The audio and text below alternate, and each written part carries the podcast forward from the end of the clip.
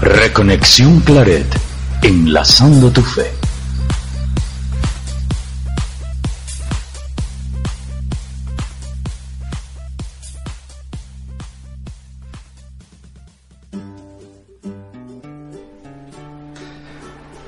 Pues buenas noches, buenas noches a todos. Saludamos a aquellos que nos siguen a través de las plataformas Radio Claret México, Claretianos MX, tanto de Facebook como YouTube. Y desde luego también a aquellos que nos siguen a través de las plataformas asociadas, Cristo en línea y la plataforma hermana Radio Claret México. Eh, estamos en la edición número 73 del programa Reconexión Claret. El tema de hoy es resignificando la devoción a San Judas Tadeo. Y para eso, bueno, pues saludamos aquí en cabina. Buenas noches, Bego. Buenas noches, Y a nuestra invitada especial, Tania Álvarez Juárez. Buenas noches, Tania. Buenas noches. Bienvenida otra vez, ¿no? Tania la presentaremos con más detalle más adelante, pero ella es geógrafa, es, eh, tiene una maestría por la UNAM y tiene justamente una publicación de la que platicaremos ahora que habla justamente sobre resignificar o resemantizar esta devoción. Pero bueno, es el tema principal que en su momento lo abordaremos. Hay otras cosas que han acontecido a lo largo de los últimos días. Eh, algo importante que toca a todos los creyentes en México es este comunicado de la eh, 108 Asamblea de la CEN. Están reunidos, estuvieron reunidos toda la semana y emitieron un comunicado.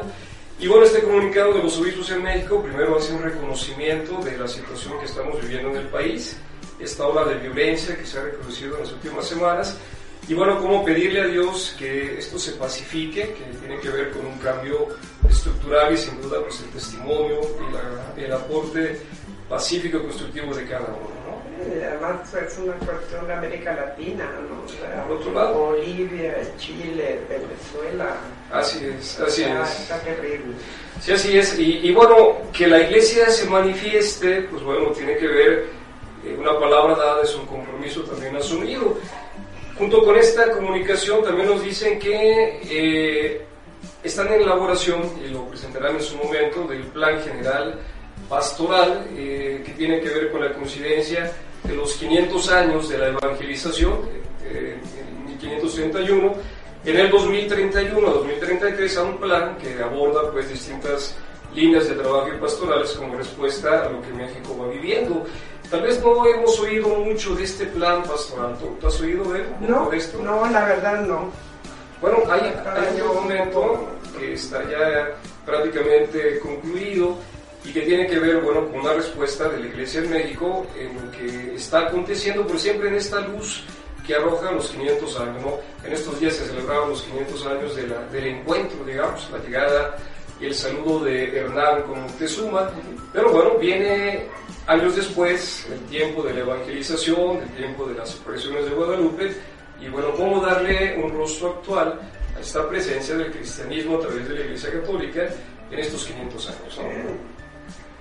Y también el día 9 se cumplieron tres, 30 años de la caída del muro de Berlín. Además, Eso es muy importante Sí, y, sí. y ahí ponían el ejemplo cómo es posible, si hasta dejaron un pedazo como testimonio, ahora Estados Unidos quiere hacer un muro.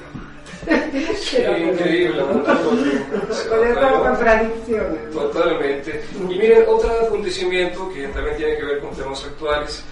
La semana pasada, del, del 7 al 9, hubo un congreso latinoamericano, eh, hubo representantes de iglesia para tratar el tema de prevención del abuso a menores.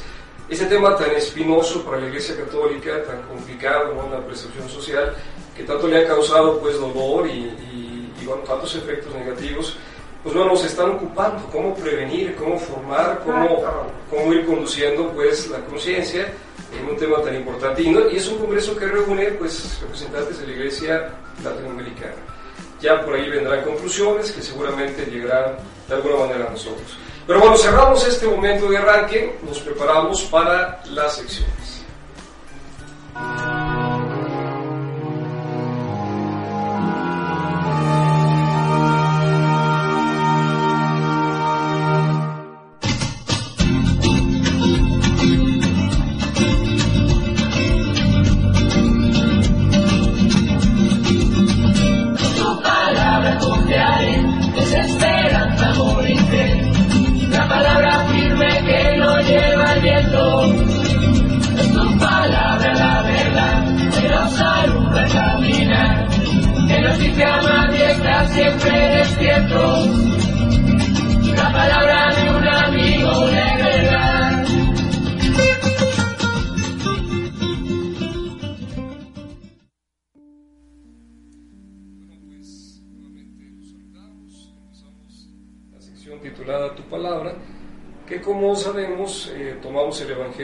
Próximo domingo, hoy corresponde el, domingo 33 del tiempo ordinario.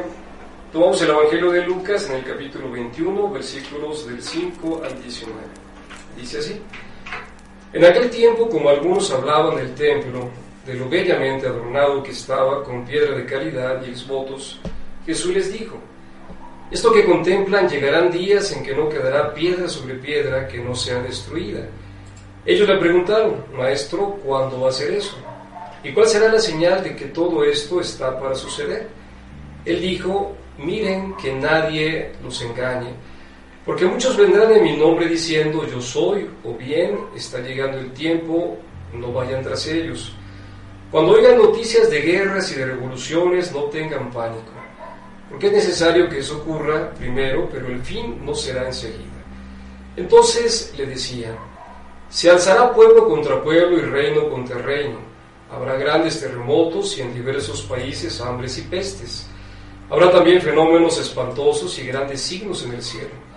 Pero antes de todo eso, los echarán, les echarán mano, los perseguirán entregándolos a las sinagogas y a las cárceles y haciéndolos comparecer ante reyes y gobernadores por causa de mi nombre.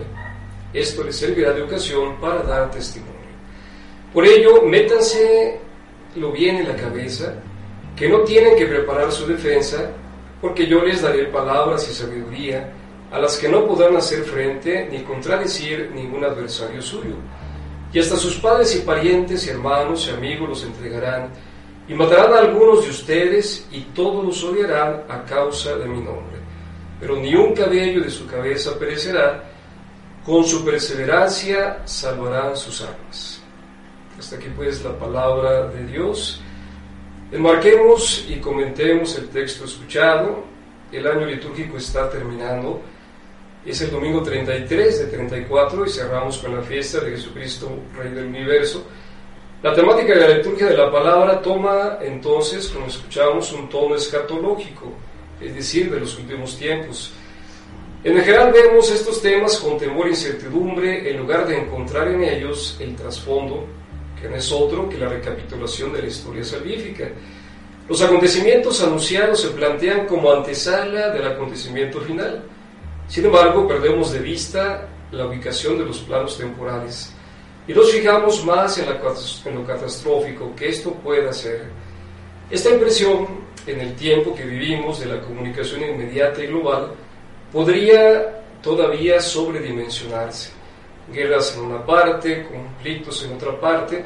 Lo cierto es que las guerras, epidemias, conflictos siempre han existido en la historia de la humanidad. Lo importante es estar atentos, reforzar día con día nuestra fe y convicciones, sobre todo en esta era posmoderna, donde la fe y los valores parecen diluirse. Jesús insiste en que confiemos, que estemos tranquilos, que no dejará que ni un cabello caiga de nuestra cabeza. Sus palabras se convierten así en garantía infalible, que aún en el momento de la prueba, Él estará con nosotros. Pues bueno, cerrando este comentario, me parece que temas fuertes como el que el Evangelio nos presenta, bien nos sirven en tiempos de cierto relax espiritual, por más que haya conflictos y tensiones en distintos niveles. Pero no debemos de tomarlos como advertencia, como una amenaza, que atemorice, sino como motivación y prevención para estar siempre preparados, para estar en vigilante espera, alertas, y para vivir una esperanza renovada en estos tiempos modernos que alguno más de uno ha llamado tiempos de liquidez. Hasta aquí mi comentario. ¿Quisieran retocar algo sobre este tema, Tania, Begoña? Bueno, a mí, como siempre, me mueve esto que, acaban de decir, ¿no? Que la guerra y los conflictos, pues han existido, de verdad han existido siempre. Sí. Pero pues si tenemos una actitud pesimista y derrotista, pues eso lo transmitimos también a las futuras generaciones, ¿no? Entonces, que, den cuenta que la fe es, es, parte importantísima de nuestra vida y que la oración colectiva es necesaria siempre. ¿Tú qué crees, Tania? Estamos en un evidente sí, eh, clima mundial de conflicto, que no nada más en América Latina. Eh, migraciones este, masivas, este, discriminación, racismo.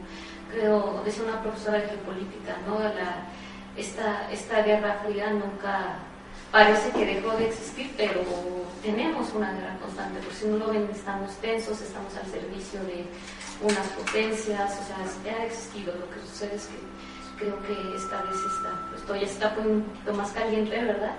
Otra vez, pero realmente, bueno, desde mi perspectiva académica, más que desde otra perspectiva, es eh, muy importante que estemos informados, que tomemos una actitud juiciosa, siempre analizando, ¿no? y siendo críticos de lo que está pasando, porque no, no, aunque pareciera que esté en Bolivia, o realmente todo nos impacta, en este mundo global nos impacta. Es necesario que Exacto, mira, eh, es importante también que, que desde el punto de vista académico, porque no hay una mirada religiosa sobre el mundo y podemos nosotros, de hecho, el interés de esta sección es dar este punto de vista, pero también es cierto que hay miradas eh, científicas objetivas o que buscan ser objetivas, pero lo cierto es que también hoy puede sobredimensionarse lo que pasa o puede no captarse lo que realmente sucede por esta inmediatez en la noticia, ¿no? o sea, lo que pasa en China, lo que pasa en Sudamérica, lo que pasa en Norteamérica, y de repente este, esta avalancha de noticias negativas, pareciera entonces descontrolar un poco la percepción de lo que está sucediendo, que antes sucedía en otra dimensión por el volumen pues, de población que había en otros años, pero no se sabía. Hoy hay una percepción como, como tan fuerte de inmediata que pudiera también impresionar. También falta de responsabilidad a veces de las personas, ¿no? porque las redes sociales también se han vuelto ya pueden poner cualquier cosa y alarmar, ¿no? Y malinformar a Entonces, esas son cosas que también hay que tener mucho cuidado. El efecto de los medios y también este nuevo instrumento que son las redes sociales. Bueno, pues cerramos, cerramos este comentario, nos preparamos para la siguiente sección.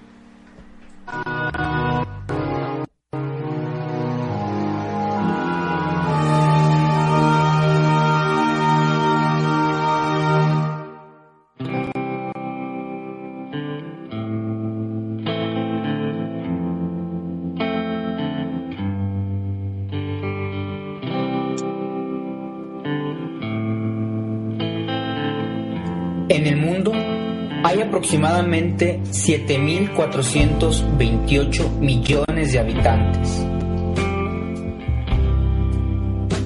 32% no conocen el Evangelio. No conocen el amor. En nuestro mundo de hoy existe conflicto,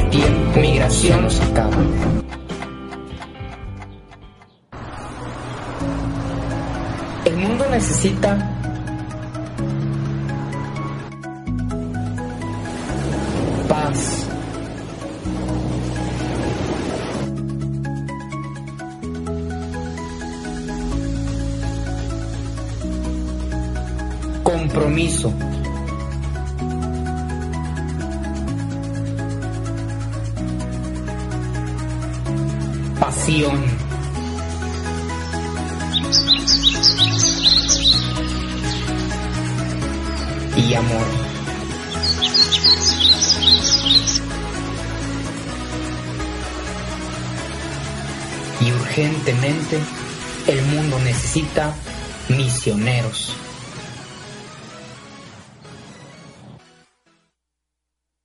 No es prudente ni eficaz hacer parroquias monocolores en las que todos sean de la misma línea en este sentido, hay que evitar que algunos movimientos o grupos colonicen espacios que por su naturaleza eclesial deben estar abiertos a todos. Cuando una parroquia se mira demasiado el ombligo, así dice padre, los problemas menores de tipo relacional, organizativo, económico, etcétera, se convierten en montañas infranqueables. El párroco debe acompañar de cerca la vida de una parroquia, incluso con una presencia física estable, de modo que cualquier persona pueda acceder a él con facilidad la presencia del párroco es un factor de primer orden para que una parroquia crezca con serenidad y de este modo se puedan prevenir los conflictos antes que estallen. Pues bueno, eh, a mí me gustó mucho este artículo porque es algo de lo que a veces hablamos mucho, ¿no? De que si la iglesia se está renovando, si no se está renovando. Eh, ¿Tú qué opinas, padre René? Qué bien, bueno, trato de, entender el tono, ¿verdad?, en que lo escribe el padre Gonzalo, eh, pertenece al gobierno general, y sin duda que es un tono de revisión, ¿no? Lo dice él señalando el clericalismo existe desde hace mucho tiempo, pero existe tanto en sacerdotes como en laicos, ¿no? Es como el maltrato de la familia no se diera si no hubiera machismo, si no hubiera quien se somete al machismo. Entonces, bueno, es un, es un mal que, que tiene dos partidas y que hay que empezar a hacerlo. Ahora, esa es una realidad que hay que identificar, intentar cambiar. Creo que estos movimientos de, de equidad, de apertura, lo que, lo que dice cercanía, tendrán que ir rompiendo como esas barreras y esos anquilosamientos que han existido durante tanto tiempo. La iglesia que hoy plantea el Papa eh, es una iglesia que busca un rostro nuevo, pero no puede renovar completamente una, iglesia milenaria que también trae también prácticas enquilosadas de los mismos laicos. Pero mira, yo me quedaría también con la otra parte, la parte cuando describe la parroquia, ¿no? Eh, una parroquia multicolor. Hoy se habla incluso de parroquias ambientales, sectoriales, este tema de lo territorial en este mundo tan cambiante que decíamos, ¿no? Que se mueve. La misma comunidad parroquial de donde estamos, donde está sentada aquí en la cabina, pues está transformándose. De hecho, ya no es la parroquia de hace 20 años. Bueno, sin duda que un escrito muy atinado del padre Gonzalo. Sí, muy interesante. Le damos las gracias desde aquí. Bueno, buenas noches, se termina esta sección. Gracias, gracias luego. Quédate con nosotros, volvemos.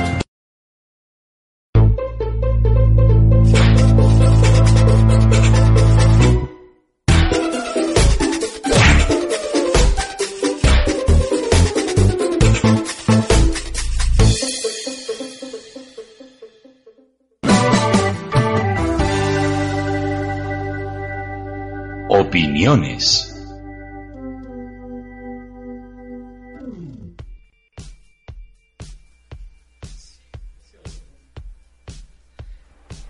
Muy bien, pues estamos comenzando la parte central del programa con esta sección llamada Opiniones en dos segmentos. Y como ya anunciado, el tema es resignificar la devoción a San Judas Tadeo.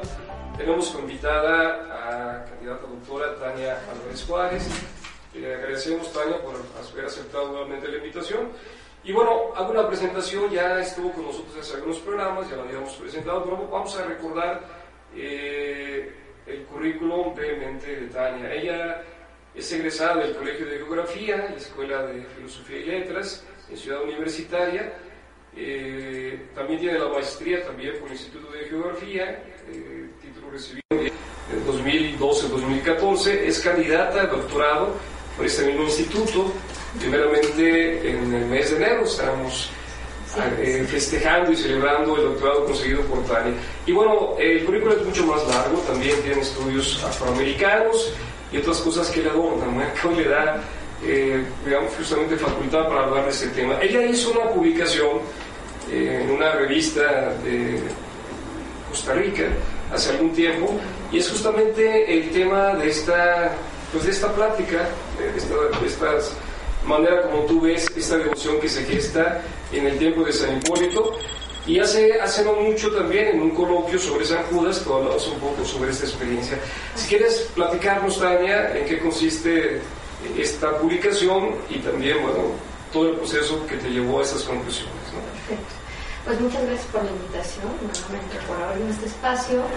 Sí, eh, yo para eh, llegar a justamente este doctorado planteé como tema de investigación el culto a San Judas Tadeo, porque llamó mucho mi atención, eh, hablando eh, de la imaginación sociológica, ¿no? Alguna vez ya lo había comentado, mm, yo caminando por las calles de, con esta formación profesional de geógrafa, caminando por las calles de, de la Alameda, ¿no? de, la Alameda Central, del, centro histórico, eh, llamaba mucho mi atención eh, ver cómo llegaban las personas con sus anjudas y, su- y sus manifestaciones de fe. Pues para mí era, este, mm, mm, ¿cómo expresarlo? Era, yo, yo compartía algo de, de ellos, o sea, los veía llegar con tanta fe y dije, ¿por qué lo hacen? O sea, ¿desde dónde vienen? ¿O cómo surgió todo esto? ¿Y por qué aquí? ¿Y por qué no en la catedral? Empezó toda esta, serie de preguntas y yo iba terminando la maestría. Eh, mi maestría lo hice, la hice en santería, en Cuba, fue a hacer una investigación a Cuba. Este, y pues ya tenía esta, toda esta parte de, los estudios de religión, de afroamericanos, también trabajé un poquito de palo mayombe, estas eh, religiones afro, afroamericanas, producto de nuestra afrodescendencia. Pero eh, esta, esta vez dije, bueno, pero ¿por qué aquí no? ¿Por qué, ¿por qué aquí en este templo? O sea, que, que Dios todavía está entre no, pues sí, están San Judas, pero ¿qué tienen, no? Es- Tiene de de ¿no? ¿Por qué llega, tanta gente llega? Eh, y bueno, lo decidí plantear como, como mi tema doctoral y estuve cuatro años eh, en el templo de San Hipólito haciendo trabajo de, de campo, trabajo etnográfico, que eso es lo que he enfocado mucho mi, mi carrera, la parte del trabajo etnográfico, de es- estar inmersa en las comunidades. Y, y fue un trabajo bien complejo. Porque el culto es más allá de lo que hablábamos, ¿no? De estos medios que malinforman, que te vas mucho con la eh, imagen del eh, devoto que le entra a la mona, ¿no? bueno, al activo, o que, eh, bueno, que consume este, este tipo de drogas, o que es reggaetonero, o que viene de Tepito, es algo más complejo que eso. Y desafortunadamente los medios de comunicación eh, no están preparados y también creo que no se quieren preparar y llegar a la profundidad de un fenómeno religioso tan eh, complejo como lo es el culto a San Judas en la Ciudad de México, porque no en todos los lugares se manifiesta de la misma manera. Si bien existe en el país, este, no se manifiesta de la misma manera en, eh, de- en todas las iglesias de San Judas, ¿no? Tan solo San Hipólito no se, no se llama San Judas Tadeo, se llama iglesia de San Hipólito y San Casiano, ¿no? Sí, sí. Y, y, y mucha gente no lo sabe, lo conocen como la casa de San Judas o el templo de San Judas. Y, y eso fue lo que primero llamó mi atención, ¿por qué se llama ah, de una manera? Eh, oficialmente y extraoficialmente se llama Digamos que hay una apropiación de ese espacio, ya está un, bueno, no es un cambio oficial, pero es un cambio eh, que la gente le ha dado y ya es conocido como del colectivo el Templo de San Judas. Hay como una apropiación del espacio entonces. Hay una serie de apropiaciones. Eh, lo que yo planteo, bueno, con base en una teoría de Senny Rosendel, que es una eh, geógrafa, geógrafa este, de- que hace bueno, geografía de la religión y que es eh, brasileña, ella, ella habla de, en función de, habla de funciones primero, ¿no? De la manera en que estos, estas funciones van a estar determinadas por la manera de apropiarse del espacio de cada devoto o cada turista. En este caso, yo lo que digo, en el templo de San Hipólito, si bien existe turismo, es un turismo muy incipiente, es prin- principalmente un devoto y un peregrino que tiene una fe muy arraigada, fuerte. Eh, dicen, eh, sí, pues si bien existe una, pues, sí, una población flotante, yo sí veo que hay manifestaciones muy claras de fe. Eh, desde el punto de vista académico, si sí o si no, bueno, ya no me compete, pero lo que sí creo, o, más bien lo que sí pude eh, de alguna manera comprobar, es que es una manifestación bien bonita, bien de del alma, como, como ellos lo, lo, dicen, o sea, desde el fondo de ellos, y cómo se apropian del templo, por eso decíamos, ¿no? O sea, no es eh, San Hipólito, ¿no? Es la casa de San Judas Tadeo y lo apropian así. Y, y es, de ellos. Y de ellos. Y de ellos. Y de ellos. Ellos así lo sienten. Se territorializan, ¿no? Que hablábamos de los territorios, se ter- territorializan porque lo manifestaba la, la vez anterior, no solo son, este, sí, son es un sector juvenil eh, de chicos en situaciones vulnerables, cierto, pero también, o sea, sí son, la mayoría son, este, eh, gente de, de sectores eh, marginados, de sectores vulnerables, pero van desde niños, ancianos, amas de casa, que no por el hecho de ser pobres son delincuentes. Sí, eh, ahorita acabas de mencionar esta estigmatización, ¿verdad? Sí. Y de hecho, llama la atención el título de tu publicación.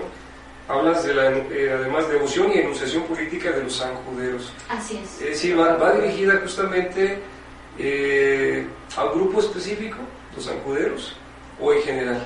Los sanjuderos son este grupo de jóvenes estigmatizados, eh, o es un poquito más amplio el concepto. Qué buena pregunta. Yo creo que es eh, más amplio el concepto. Eh, yo le quise poner así porque a muchas personas que no necesariamente son jóvenes les preguntan, oye, ¿y qué sientes al ver? Porque muchos se quejan de que existe en las calles de la Ciudad de México, gracias a este estigma que ha pesado sobre ser devoto San en la Ciudad de México, de que si eres sanjudero seguro eres este, ratero. Ah, eres- le haces al activo, eres de Tepito, eres chaca, ¿no? Sí. Eh, que el ser chaca ahora ya desplazado al ser naco, anteriormente eres un naco, ahora ya eres un chaca. Pero viene de también. Eh, exacto. También. Ajá. Que, que el ser chaca ya lleva eh, implícito ser sanjudero, ¿eh?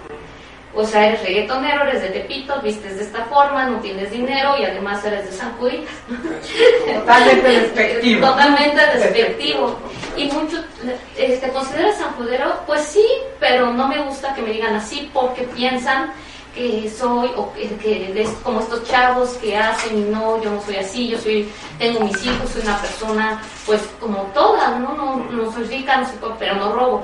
O sea, desafortunadamente, dentro de la misma comunidad existe ese estigma, este, que, que pesa, ¿no? Y yo los decidí llamar sanjuderos porque sí se reconocen, o sí soy sanjudero en la medida que yo creo en San Judas, que yo este, robe o tenga, me meta el activo, no, o sea, porque además en los cultos eh, en general pues puede haber diferentes eh, sectores poblacionales, ¿no? En este caso, en el templo de San Judas son eh, mm, sí sectores vulnerables, pero son amas de casa, gente que no tuvo la oportunidad de llegar a una a institución universitaria, que pues, se dedican a, a trabajos la mayoría informales, lo que viene en el artículo, ¿no? Dice esta, este trabajo cualitativo de hacer entrevistas a profundidad o semiestructuradas, lo pude cruzar con información cuantitativa en, a, a través de encuestas y la mayoría son personas con niveles de estudios muy bajos que están empleadas en, en sectores informales. ¿no?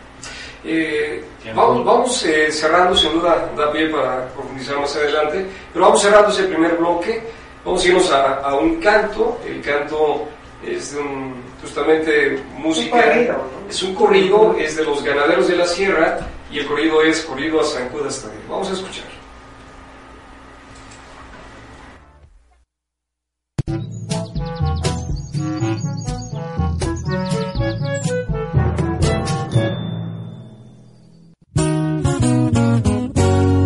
un manto verde y descalzo, medallón en su pecho, trae un bastón en su mano, al lado izquierdo derecho, es mi San Judas Tadeo, el santo que yo venero.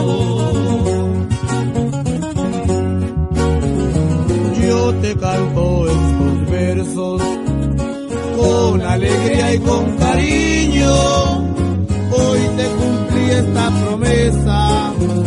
Vuelvo a quedar bien contigo, porque sé que tu presencia donde quiera está conmigo. a tu imagen yo tengo siempre prendida una vela. Ahí deposito mi fe,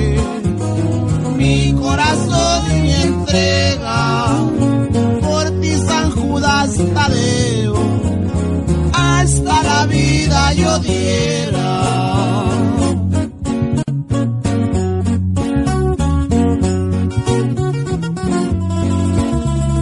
Si por ti daría la vida, y lo digo con franqueza, porque en muchas ocasiones te has cortado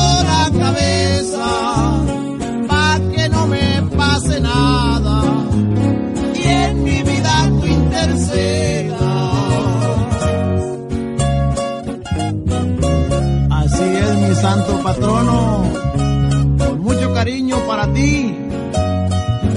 Y te traemos un invitado especial que también te quiere cantar. Cántale, apá. Con mucho cariño, mijo. Claro que sí. Para todos los fieles. A toda la gente ayudas. No importa si es rico es pobre. Los que confiamos en ti. Nos mandas tus bendiciones y comentar tus favores han sido tus peticiones.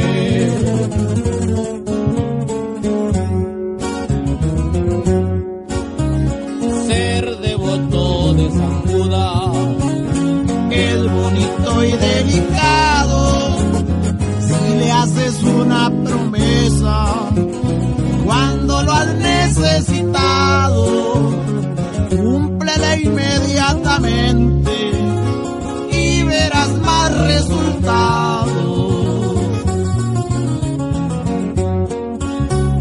Traigo un rosario en el pecho con su imagen bien grabada.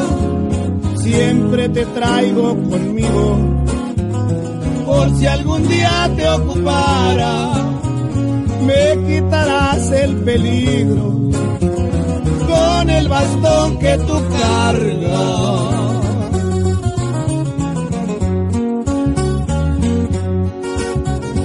el mes de octubre yo espero para velarte tu imagen.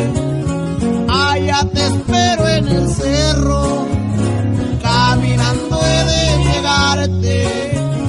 Banda norteño y guitarra, mañanitas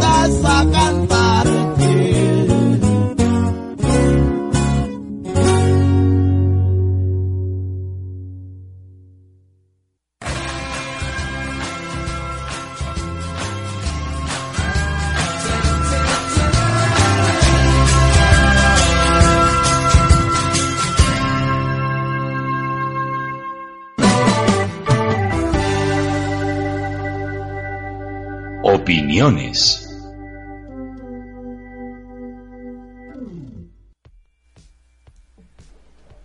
Bien, pues estamos de vuelta en este segundo segmento de opiniones. Estamos platicando con Tania Álvarez sobre la devoción o este nuevo significado de la devoción a San Judas Tadeo. Eh, Tania, estabas hablando un poquito de, de los feligreses que acuden al templo y, y bueno, decíamos fuera del aire que a lo mejor tocar un poco este, estos feligreses que han sido estigmatizados un tanto, ¿no? Así es. Los chavos de barrio, los chavos que, que procuran el activo, etcétera. No sé si quieras profundizar un poco eh, qué te dio tu trabajo de investigación y qué plasmaste en este artículo que incluso, bueno, se gusta citarlo con detalle. Bueno, este artículo nace justamente de estos cuatro años de investigación, nace de mi tesis doctoral, es un resumen este, de la tesis que, se, que nos pide la UNAM para poder eh, te- obtener el grado como parte de la, digo, además de la tesis te piden un artículo este, publicado una revista pues, de, buena, de muy buena reputación académica, en este caso la universidad que quiero agradecer a la Universidad de Costa Rica, que me hizo el favor de, recibirlo y de publicarlo en la eh, revista Ciencias Sociales y se llama San Hipólito, un espacio de devoción y enunciación política para los sanjuderos en la Ciudad de México. Está publicado en la red, bueno, está publicado en internet, por si gustan acceder a él y ahí está también mi correo para cualquier duda y pregunta. Pues aquí, perdón. Sí, no digo, quería solo comentar que es un interesante artículo, ¿no? Eh, Gracias. Justamente da un planteamiento, eh, pues digamos, nuevo, ¿no? Es un ángulo de visión sobre la devoción diferente. A mí me llama la atención, te te hacía yo una pregunta, pero me llama también la atención que tú utilizas el resemantizar una es. práctica religiosa, ¿no? Claro. No sé si se pudieran intentar pues abordar las dos cuestiones, tanto este grupito marginal o estigmatizado como esta resignificación o resemantización que le ha dado. Ah, bueno, eh, primero lo que decían hace unos momentos en la parte de la lectura que aquí hizo favor de, de dar, es bien importante conocer la historia de un lugar. En este caso es un espacio sagrado, el Templo de San Hipólito, porque en primer lugar creo que está muy poco trabajada la historia del templo. Necesitamos, por favor, historiadores, antropólogos, geógrafos, que nos hagan favor, les hacemos un llamado a, a que recuperemos este, la historia de este templo. Es compleja en algunos momentos confusa porque hay versiones, ¿no? años, han perdido datos. Necesitamos encontrarlo. Digo, en mi caso yo soy geógrafa y hay un trabajo increíble que es en el que yo hace mucha parte de, de la, de la historia de mi tesis, de del doctor en antropología, este, mi amigo Rolando Macías, eh, alumno del doctor Elimas Ferrer Kahn, que yo también fui alumna de él. Pero es bien importante recuperar la historia porque nos vamos a dar cuenta, y ahí viene lo de la resemantización y lo de los sectores eh, de, la- de- de los devotos, es San- muchos creen que la devoción de a, San Judas Tadeo llegó en 1960. No es cierto, ya estaba aquí en 1930, pero estaba en el templo de Jesús María. Estaba en el templo de Jesús María y llegó eh, en 1930, pero una población que lo seguía más reducida y de un sector medio medio alto que nada tenía que ver con en 1960, 1960 este, y que ya después, eh, eh, en 1960, eh, regresó el, culto, pero ya se, ya se ancló en una población justamente de sectores marginados, como sucedió en Estados Unidos en 1929, con, con algunas similitudes que también aquí lo digo en el, en el texto de mi artículo. O sea, no tuvo que ver con la primera población de 1930 del Templo de Jesús María, a cuando este regresó, bueno, el, culto en 1960 al templo ya de San Hipólito. Que eso algunas vueltas llegamos a ver, vinieron tiempos complicados para Así México. es. Estuvo tú lo, por ahí lo reseñas en Sí. los datos encontrados. Estuvo hasta incluso en el templo del Purísimo Corazón, la imagen. Así es. E incluso en Puebla, en otro templo también claretiano, Así hasta es. que luego viene esta etapa que ya mencionas, ¿no? Así es, ya viene esta etapa con similitudes de Estados Unidos que en ese momento eh, tuvo su auge en 1929 por lo de la crisis este, económica y social y también era justamente por, eh, principalmente, practicada esta devoción por los migrantes en Estados Unidos. Y acá lo que va a suceder es que tenemos una población también de- porque el templo de San Hipólito se caracterizó desde sus inicios, bueno, en algún momento, por recibir a justamente a sectores de gente con enfermedades mentales, gente de bajos recursos, y ya para ese entonces ya empezó a trabajar con gente como boleros, este, gente de muy escasos recursos, y en ese entonces pues ya eh, se trabajó con ellos, y curioso es que hasta la fecha, si uno hace el trabajo de campo profundo, no son los jovencitos la mayoría, son este, indígenas de primera generación, a que son a los que ya vemos todavía con sus vestidos, con su lengua, que están en, en algún punto, que son migrantes, con sus 1.5, que les decimos cuando traen a sus niñitos, este, sus mi- migrantes 1.5, y ya cuando uno profundiza en pláticas, en entrevistas con ellos, son hijos de migrantes, otros que no son de primera generación, te das cuenta que son de segunda o tercera generación porque son hijos o nietos de migrantes. De, de, de una época en la que el país eh, atrajo mucha, mucha población de, de otros estados de la República.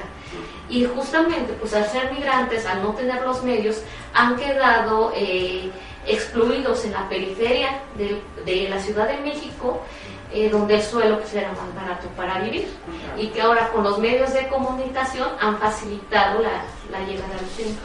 Ahora diríamos que ya eh, del lugar de donde emigraron había esta devoción o se gestó aquí en la ciudad. Tal vez sea un tema a profundizar o finalmente lo que representa San Judas Tadeo como causa, como patrono de las causas difíciles, da una respuesta ¿no? a esa religiosidad que ya trae este tipo de, de devotos o tal vez se gestaba originalmente. Eh, se gestó aquí y justamente con las, migraci- las migraciones de retorno, las migraciones eh, pendulares de, de la ciudad a sus, no sé, por ejemplo, a Puebla, a sus lugares de origen, y es- este retorno constante, que porque ya le vemos pendular, ¿no? De un lado para otro, este, pues ya la devoción se fue eh, llevando como se practica aquí en la ciudad. Eh, por eso hablamos de una resemantización. René de la Torre, que es una también reconocida estudiosa de las cuestiones religiosas, ella habla eh, de esta resemantización de, de cultos. El culto a no es que, ah, por ejemplo, como la, la muerte, ¿no? Que emergió, ¿no? La- el culto a la Santa Muerte, que ustedes me van a matar, porque si no es santa. Así le, así le llaman. Así le llaman, eh, sí, este, ese, eh, ella, eh, ese culto, por ejemplo, sí emergió en cierto contexto. El culto a San Judas Tadeo existió desde hace, desde 1930, por ejemplo, aquí en la Ciudad de México, y ya después se expandió hacia otros, hacia otros espacios de- del país. Pero entonces, si ya existía, ¿qué sucede con San Judas Tadeo como lo entendemos ahora aquí en la ciudad? Pues, ¿qué, qué sucede? Que se reman- resemantizó, se resignificó. Eh, no, entonces no es un culto emergente, no, es un culto resemantizado. Que se fue nutriendo entonces también de distintos momentos y personas. ¿no? Así es, de distintos momentos, de distintas personas, eh, con distintas cargas culturales, donde vemos dos elementos bien claros, elementos eh, coloniales y elementos mesoamericanos. Y me dicen, no, pues es que en general pues vamos a encontrar en todos los cultos eh, que se practican en México elementos mesoamericanos mayoritariamente. O sea, cierto. Pero, este, por ejemplo, podemos ver a, Sa- a San Charbel, eh, que es otro tipo de población, no vas a ver estos elementos tan presentes propios de una religiosidad popular, porque es eh, una religiosidad que es más hacia sectores medios y altos, San Charbel. Sí, correcto. Y no, no tienen esta carga de elementos mesoamericanos, indígenas tan presentes como lo podemos tener en el culto a San Judas Tadeo en la Ciudad de México, donde como está formado por la mayoría de migrantes de segundas o terceras generaciones, pues tenemos estos elementos indígenas bien presentes. Sí. Sí, es curioso cómo se analiza el fenómeno religioso, ¿no? Y, y bueno, esta parte, estamos cerrando esta, este segundo momento, habrá un tercer momento eh, un poco más pequeño, pero digamos, cómo, cómo, eh, cómo estos elementos van dándole una fuerza, una devoción. De repente se decía, bueno, es que es el abogado de las causas difíciles. Ese título se lo podemos poner también tal vez a otro santo. Al final de cuentas, cuando una devoción responde a una situación particular, una religiosidad particular, con todo este cruce de elementos, bueno, se da un fenómeno como es la devoción a San Judas, ¿no? ¿Te parece que lo, lo platiquemos un poquito más regresando de un corte? Claro.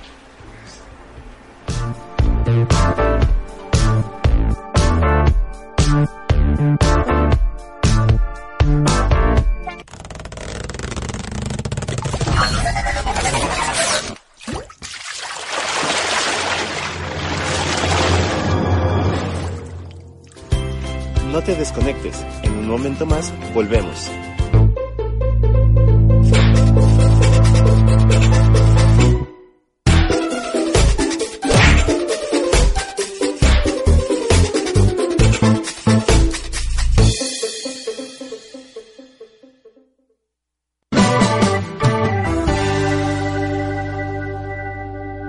Opiniones.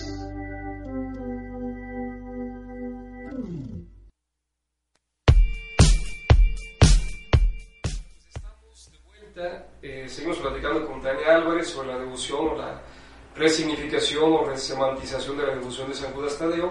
Y estamos justamente, lo estaba platicando Tania, ¿no? De, eh, en esta comparativa de las devociones de San Judas, San Charbel, cómo aquí se han dado elementos eh, de generaciones eh, de migración de indígenas, ¿no? que han venido a darle un toque especial. Pero digamos también San Judas Tadeo también tendría otros elementos que se dan solamente en la ciudad. ¿no? Es un santo, si bien San Charbel en algún momento se identifica más con clase media o clase alta, y en ese primer momento de los años 30 que mencionabas, un cierto sector allá en Jesús Maestro, hoy encontramos ahí devotos de distintas clases, aunque hay este grupo como notorio eh, que acabas de mencionar, es decir, también van personas de traje, también van personas... En algún momento, recuerdo hace años, también fue el expresidente Fox a oír una misa, también van por ahí artistas, etc. Es decir, como es un santo, pareciera más universal. Será por esta connotación abogado de las causas difíciles. No sé, desde tu perspectiva como académica, eh, ¿a qué se puede deber? Porque no deja de ser un fenómeno, vamos, pujante, ¿no? Sí, ah, eh, sí existen todo tipo de, de, devotos, ¿no? De distintas clases sociales, aunque sí hay un sector mayoritario que son la, la, la gente de sectores vulnerables eh, y pues las causas difíciles depende a qué le llaman. ¿Qué será? Y desesperadas, ¿no? Y desesperadas. ¿A qué le llaman difíciles y desesperadas? A lo mejor si no tienes novio, eso es desesperado. Eso ¿no? es desesperado. Yo ya le pedí. el trabajo, por ejemplo, el trabajo, ¿no? Me acuerdo que se hace, conoces la dinámica, ¿no? Se entrega un papelito, se deposita en una urna y se pone a los pies del altar y del sagrario y, y de la imagen eh, hace algunos años hizo un vaciado, se publicó de hecho. Eh, yo creo que en el, en el, segundo lugar de lo que se pedía era, eh, era el trabajo. trabajo. O sea, en un país como el nuestro, la situación del desempleo ahora sigue siendo importante, ¿no? Y afecta a muchos mexicanos. Que eso puede ser catalogado una causa desesperada, ¿no? Porque de eso vive la familia. Eso es importante, pues, para subsistir. Pero había otras cosas también, ¿no? Elencadas. Yo creo que hay una, incluso, incluso había un porcentaje por ahí ya menor, pero bueno, pedir por la paz, por la justicia, por los niños de la calle, es decir, como que la devoción también llevaba a concientizar la realidad social, ¿no? Sí. San Judas Tadeo, el culto San Judas Tadeo, eh, tuve la oportunidad de hacer el cruce, como ya haya dicho, de la parte de encuestas con la parte de la entrevista más directa con el devoto. Este, tiene una cualidad, es de mucha conciencia social yo creo que hubo un momento en que en, yo no, todavía no llegaba en ese punto, que fue el trabajo, lo de, lo de la urna, ¿no? lo del vaciado de las peticiones. Este, pero ahora tuve oportunidad de leer los libros donde también escriben sus peticiones y, y, hacer uso de ello para poder cruzar mi información.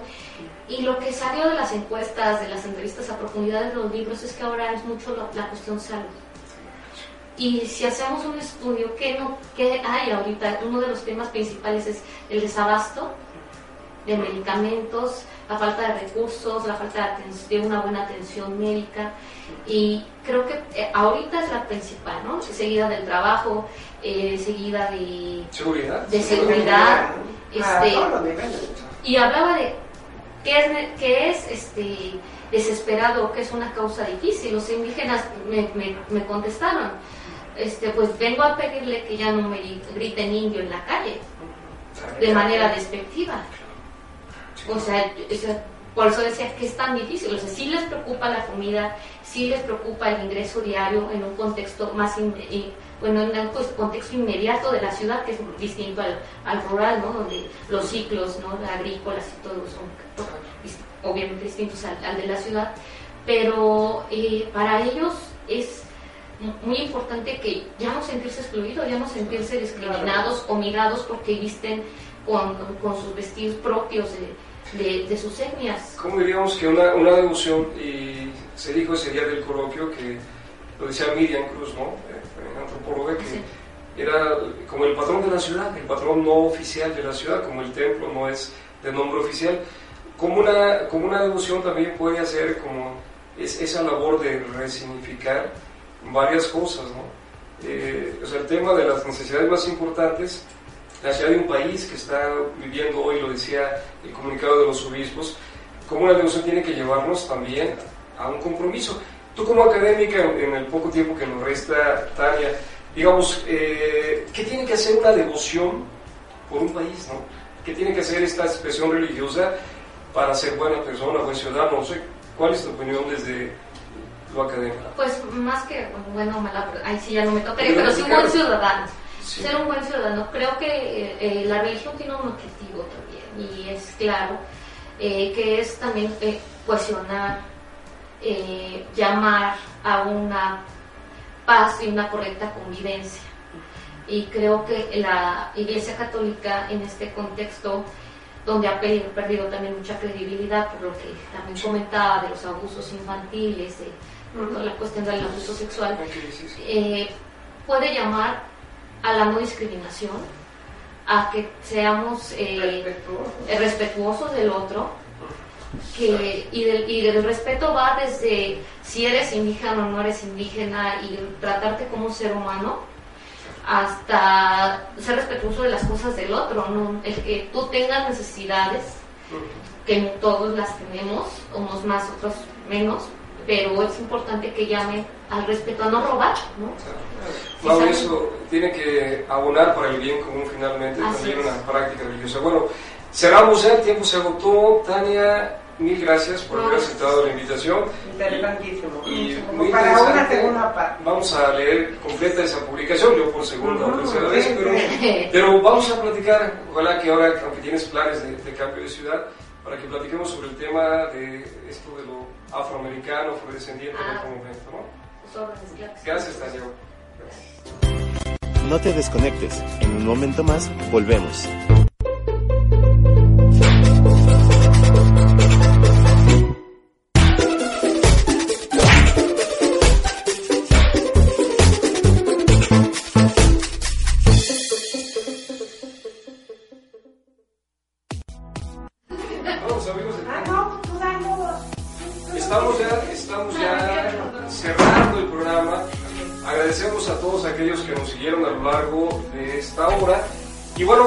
Agradecer a aquellos que estuvieron haciendo comentarios, dando like en las plataformas.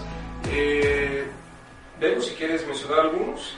En Radio Claret México, a Miriam Grisales, la doctora amiguísima mía, eh, también Mari Carmen Moctezuma Margain, eh, naturalmente nuestros queridísimos Francisco e Ingrid.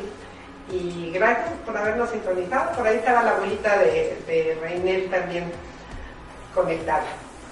Sí. Tania, tú- tú vas a tener muchos borras ahí. No, no, te- no tengo. Bueno, luego me las mandas. Sí, claro. Agradecemos también, está por ahí presente eh, Efren, también nos, nos saludó a lo largo del programa. Se hizo presente también Ángel Gómez desde Ciudad Juárez. Eh, Yesenia Vilés también nos manda a saludar, interesante tema, sin duda que la devoción de San Judas nos toca de distinta manera a muchos, ¿no?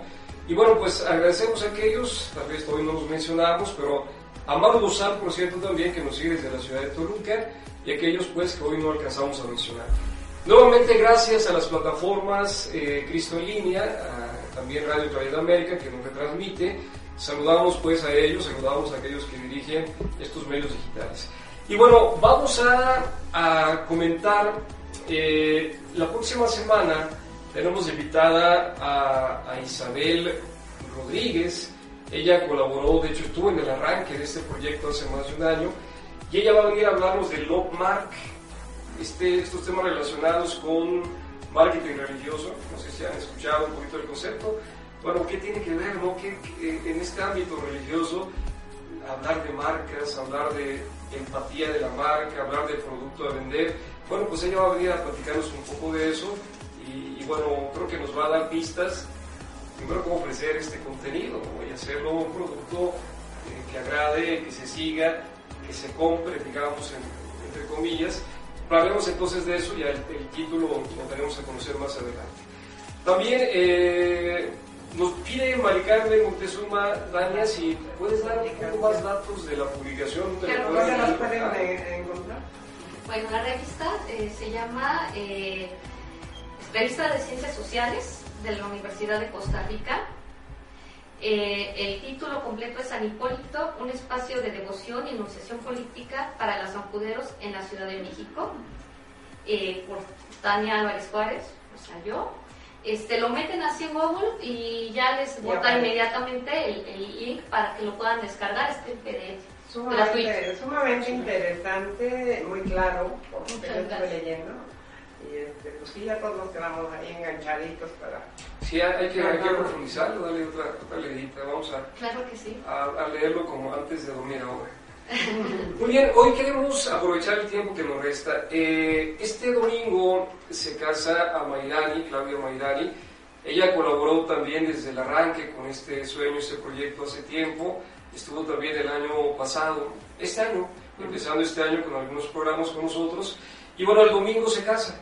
Así que bueno, eh, no sé si le damos la condolencia o la felicitamos, No, pero le, deseamos de verdad Muchas eh, felicidades. muchas felicidades a ella y a Sergio, que Dios bendiga eh, este deseo de compartir la vida en un proyecto, ¿no? Así que bueno, felicidades a Mayrani, fel- felicidades Sergio. Y, y bueno, vamos también a decir rápidamente, el programa está renovándose, ustedes vieron ya nuevos cortes en la producción, hay nueva imagen, hay por ahí un trabajo creativo de nuestro productor Inel Maya. Y bueno, vieron que no estuvo el profe Rofe. Profe Rofe ya lo despidieron por andarse metiendo en la coordinadora. Triste. Vamos a, hoy no estuvo el profe Rofe porque también eh, estamos eh, proyectando una sección nueva. Confiamos que ya empiece la siguiente semana, si no, bueno, lo notarán ustedes.